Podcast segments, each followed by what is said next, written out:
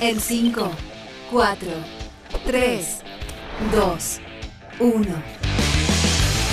Ahora comienza Huella Oceánica con Camila Calderón Quirgas.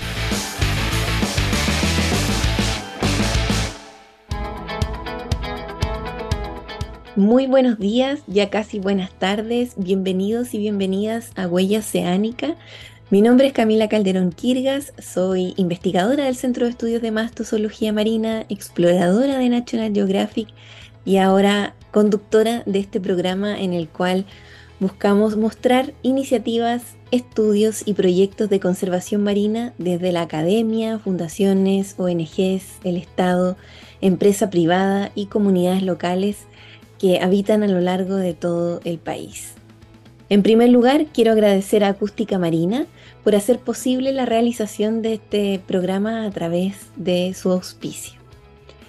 Bueno, Emily Dickinson decía que el mar es el corazón del mundo y personalmente concuerdo con esta frase. La vida comenzó en el océano y sigue siendo el hogar de muchas especies de flora y de fauna, desde organismos unicelulares hasta el animal más grande que ha existido en la historia del planeta, que es la ballena azul. Sin embargo, muchas, de, muchas especies aún no han sido descritas, gran parte del océano ha sido todavía inexplorado.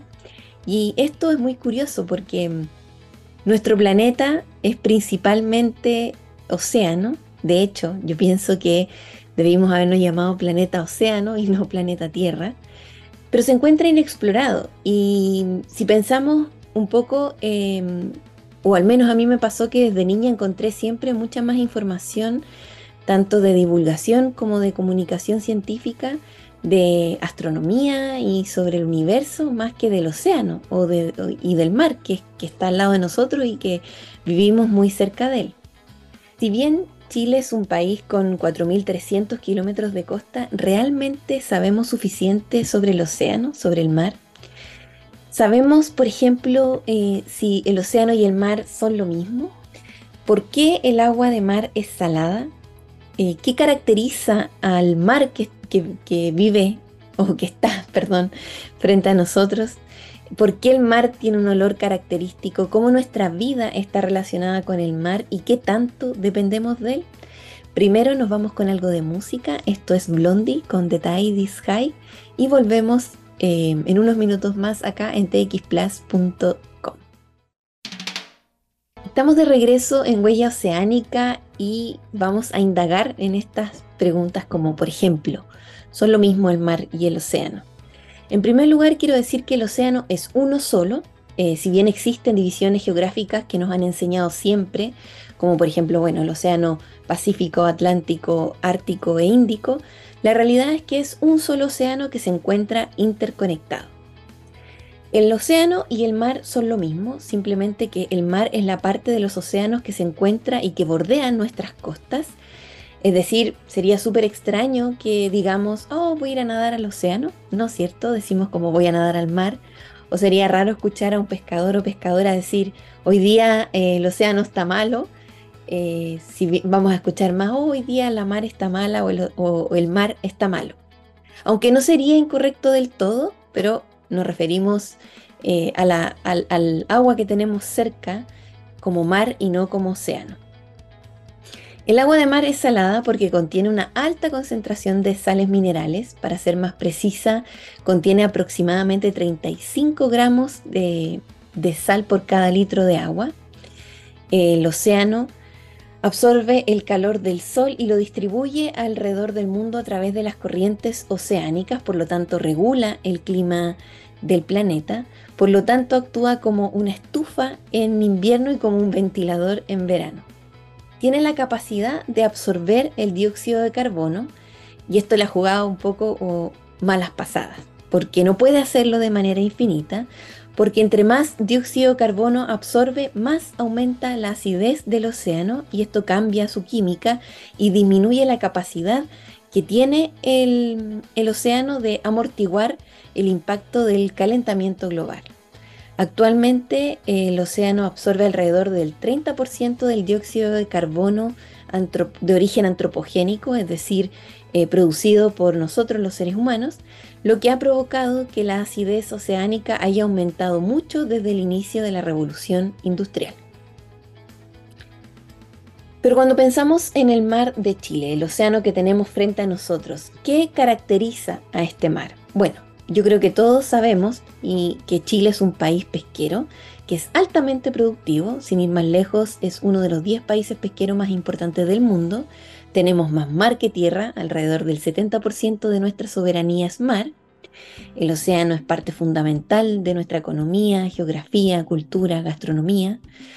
Y esta gran eh, productividad y riqueza de Chile se debe principalmente a un fenómeno que se llama surgencia costera que consiste en el afloramiento o ascenso de aguas profundas, generalmente menores a los 200 metros, que son frías y ricas en nutrientes, hacia la superficie. Esto genera un transporte de nutrientes que resultan vitales para las microalgas. Este fenómeno ocurre por efecto del viento en conjunto con la rotación de la Tierra. En otro capítulo vamos a, interiorizarnos un poco más y la surgencia varía a lo largo de toda nuestra costa y con el tiempo. Los lugares donde ocurre surgencia, que no es solamente en Chile, hay cuatro eh, principales a nivel global, se llaman sistemas de surgencia de borde oriental. Y está el sistema de corrientes de Benguela y el sistema de corrientes de Canarias en África, el sistema de corrientes de California en Norteamérica y el sistema de corrientes de Humboldt en Chile-Perú. ¿Por qué sistema corriente de Humboldt? Porque está compuesta de la contracorriente de Perú, la corriente oceánica de Humboldt y la corriente costera de Humboldt. ¿Cómo, cómo nace la, la corriente de Humboldt?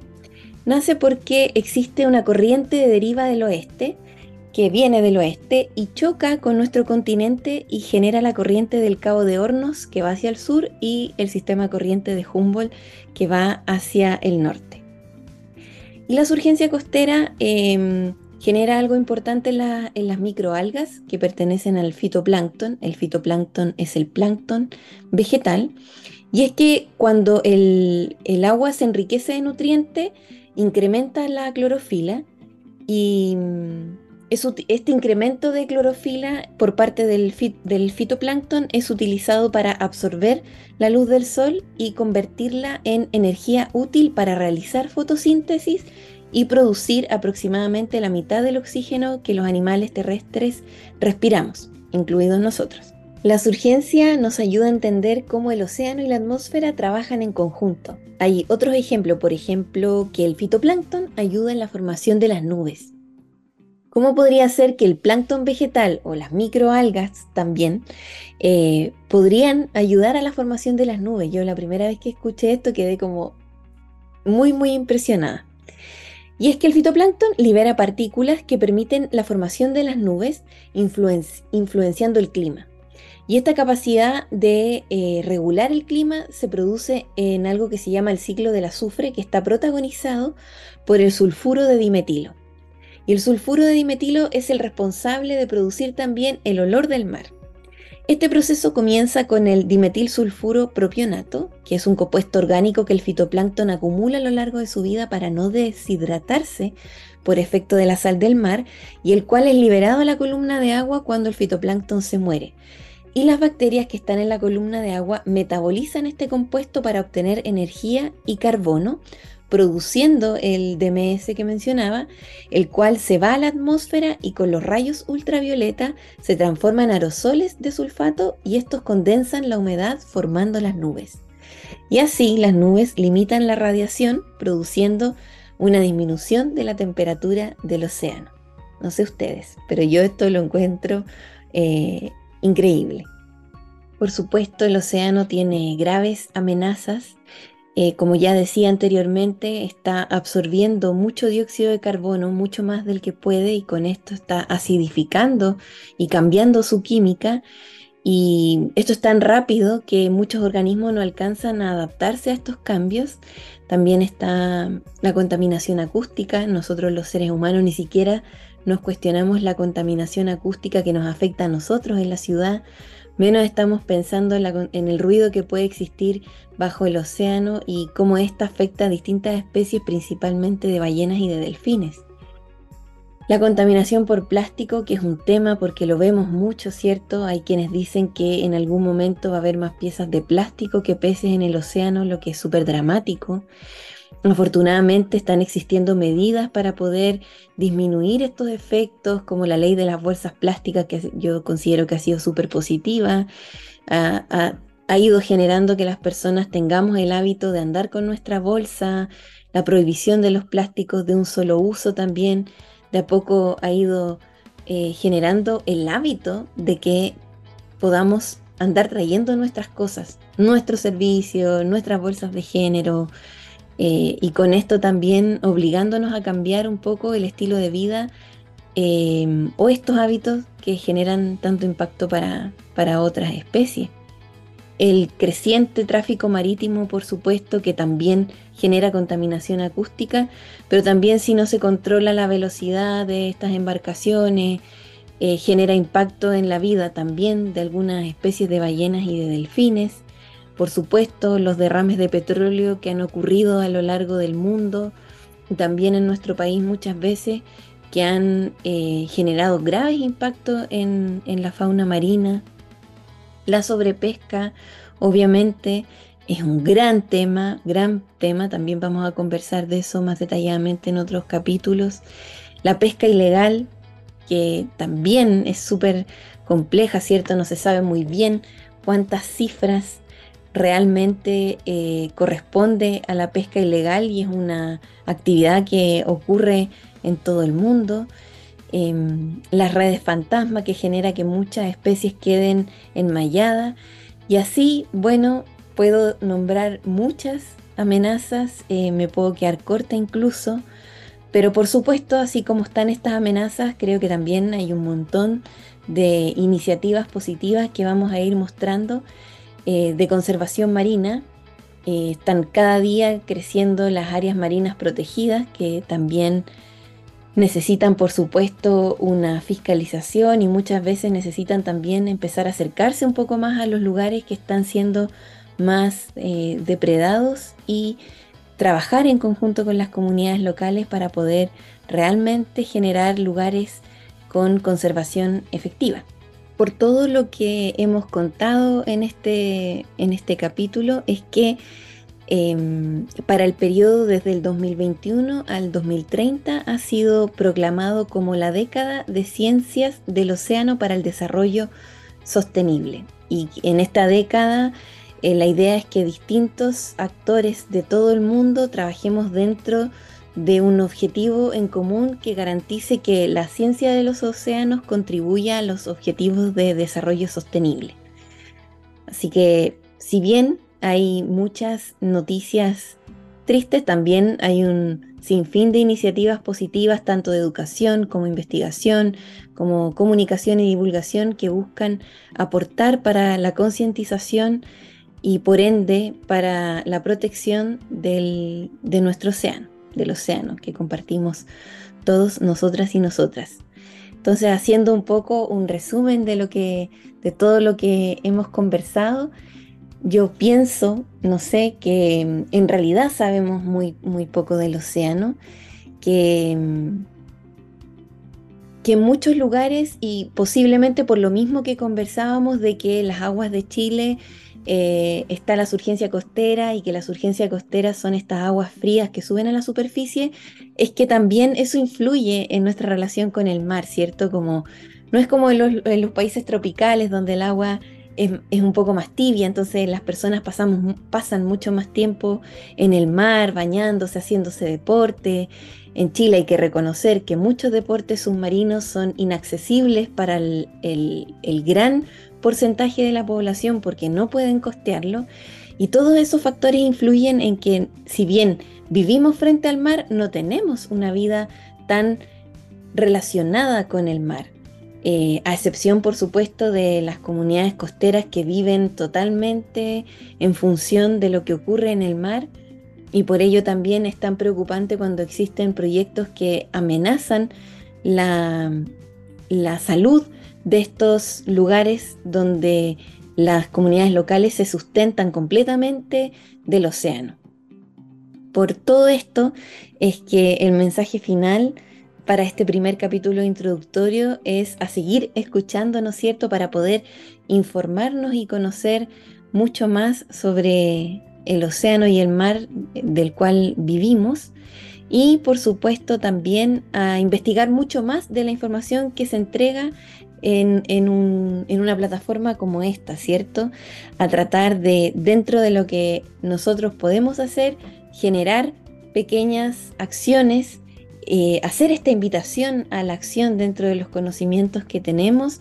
Y yo soy de la idea de que pequeñas acciones también significan mucho. No del todo, por supuesto, pero significan mucho para el avance. Y así todas estas acciones van a ir generando un efecto dominó. Si nosotros cambiamos algunos hábitos, también seguramente nuestros círculos empiecen a imitar ciertos cambios de hábito y así se generan eh, muchos cambios en masa que van a generar sin duda protección para nuestro océano.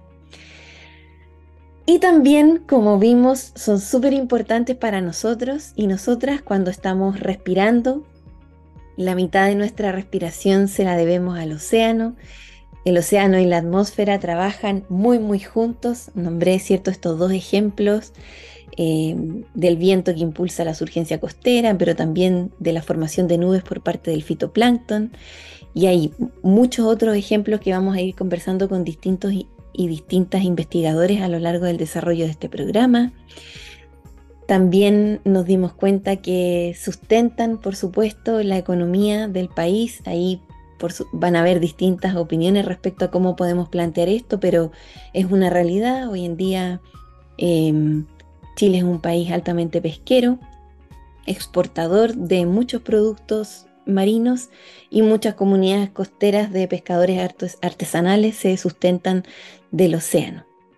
También nos dimos cuenta que el océano tiene todas estas amenazas que mencionamos y que repito nuevamente, em, conocemos más del universo que del océano, que a mí siempre eso me ha llamado mucho la atención, pero creo que poco a poco están haciendo más iniciativas de comunicación, de educación marina y de divulgación oceánica para que todos y todas conozcan los resultados de las investigaciones científicas que se desarrollan en distintas universidades a lo largo de todo el país, que son muy importantes, y de esta forma también democratizar el acceso a la información científica. Así que, bueno, también hay un lado súper romántico del océano, no solo la parte técnica eh, y de investigación, el océano, como se dieron cuenta inicialmente, ha inspirado a muchos y muchas poetas. Em, sobre todo en la época del romanticismo también fue una fuente de inspiración importante.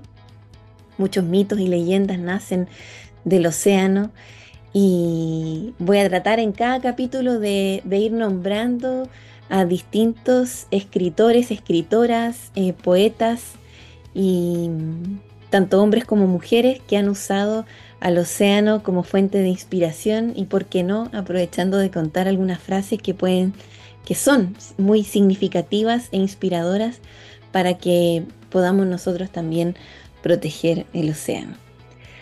Así que bueno, muchas, muchas gracias por escucharnos. Em, el próximo lunes 6 de marzo tenemos un nuevo capítulo y vamos a tener un gran invitado con quien vamos a estar conversando, pero no voy a contar de qué para que lo escuchen.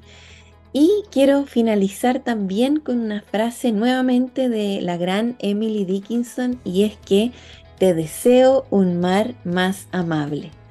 Que tengan todos y todas una excelente tarde y por sobre todo una excelente semana y sigan escuchando Huella Oceánica cada lunes a las once y media de la mañana por txplus.com.